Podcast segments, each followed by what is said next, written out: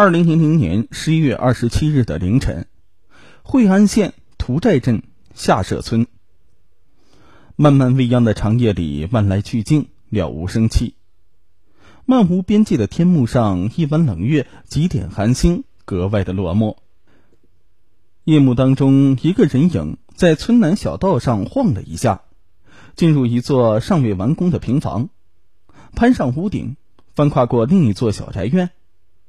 一点微弱的光斑在屋顶上摇动，吱呀一声，人影撬动宅院的风楼小门，溜进屋里。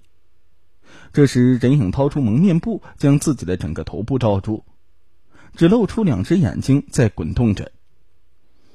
借着微型手电的那点光线，蒙面人幽灵似的在院内游荡，不时的把耳朵贴近房门，听听几个房间里的动静。输的，蒙面人似乎不甘忍受这屋里死一般的寂静，走进厨房，从橱柜里拿出一块瓷盘，啪的一声扔向了客厅。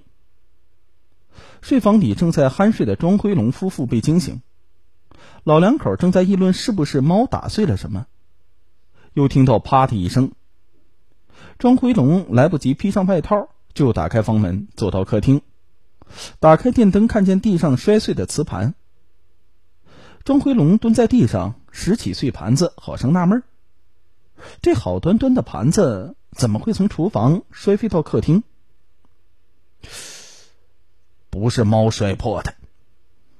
庄辉龙告诉随后起床的老伴儿庄顿。老伴儿庄顿呢也觉得奇怪，欲走进厨房瞧个究竟。咚的一声，庄顿一脚刚跨进厨房门。迎面一根黑乎乎的棍棒劈头砸来，紧接着又是一下。庄顿应声倒下，双手本能的在黑暗当中乱抓，正好抓住蒙面人的一只脚。蒙面人一个趔趄，趴在餐桌上，左手虎口被菜刀划破了一个创口。蒙面人随手拿起菜刀，反手朝庄顿紧抓不放的手猛砍了一刀，而后匆忙冲出。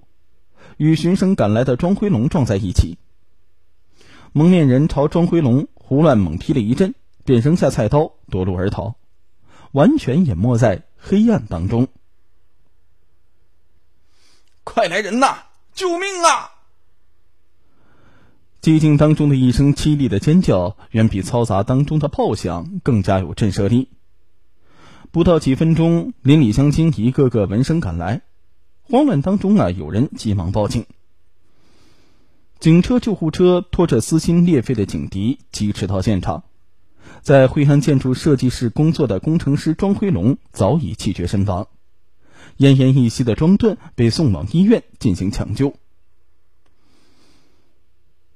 惠安县公安局刑警大队干警即刻开展现场勘查和现场访问工作，并抽调涂寨、东源。黄塘派出所的民警二十余人组成专案组。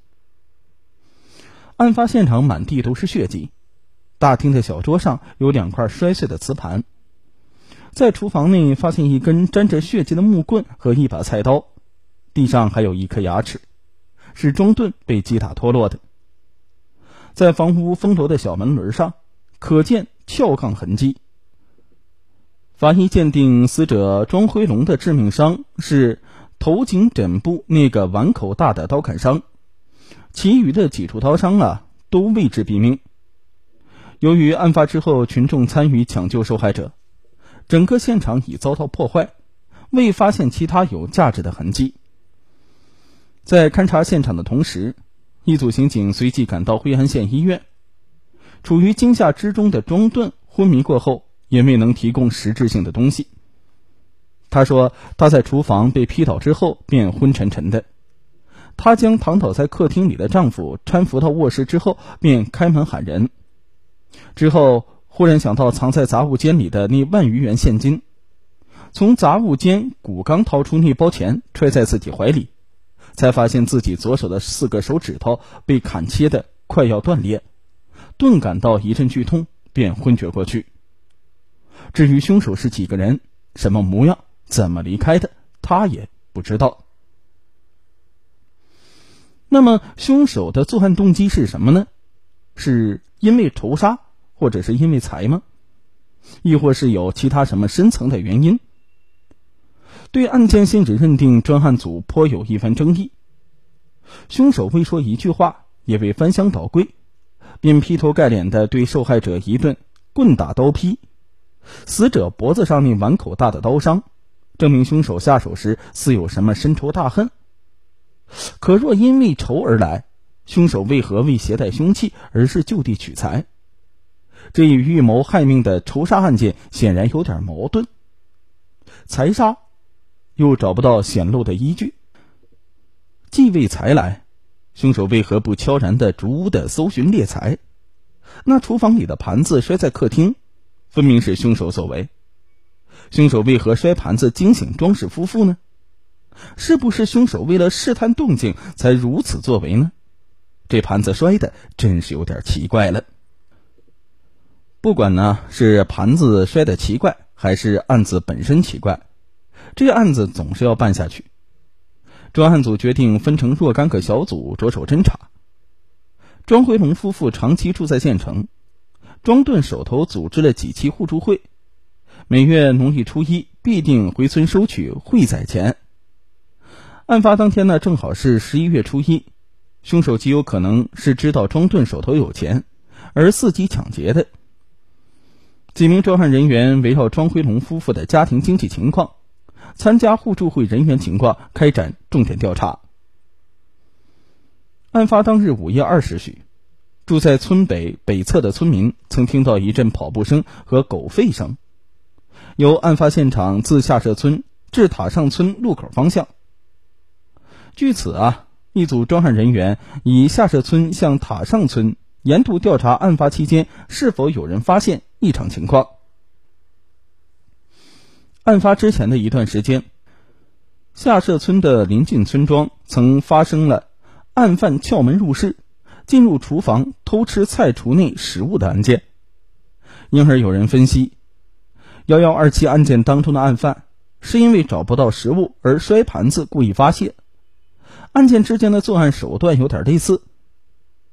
另一组专案人员逐一的查访此类案件的事主，并案侦查。整个专案工作立足点定为本地，向塔上、古山、大厅村延伸，直至拓展到相邻的东岭、东桥、静峰等镇。排摸对象以本地人口与外来人口一并排查，所有的排查工作都是枯燥无味，而又必须是如此的。工程师的猝死案惊动了县镇两级领导，县委县政府的领导几乎都对该案的侦查工作做过批示，或者是了解过问。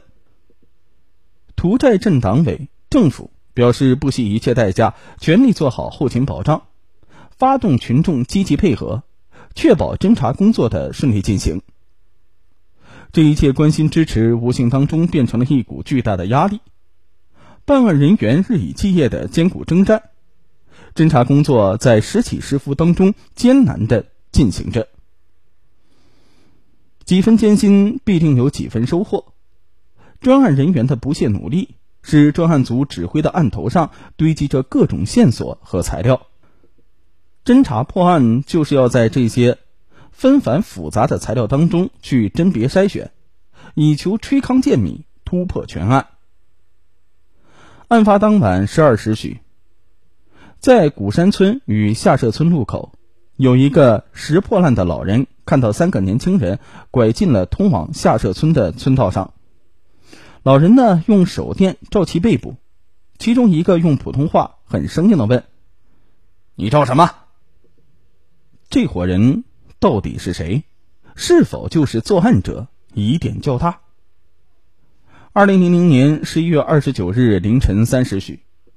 土寨曾堰村发生了一起案件，四名案犯从一民宅的二楼窗口入室，被发现之后，其中一人持菜刀砍人夺门而逃。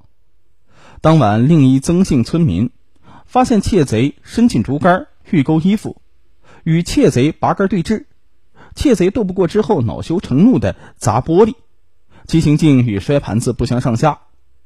也是同晚，村内某厂三楼被窃贼光顾。被盗手机衣服和五百余元现金。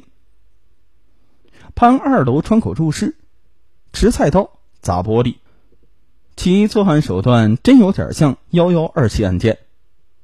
专案组试图通过查破这类案件，寻找幺幺二七案件的突破口。专案组经过紧张的工作，发现惠安县城某酒店的女服务员黄岑，与一伙重庆老乡来往密切。这帮重庆老乡行动诡秘，有作案嫌疑。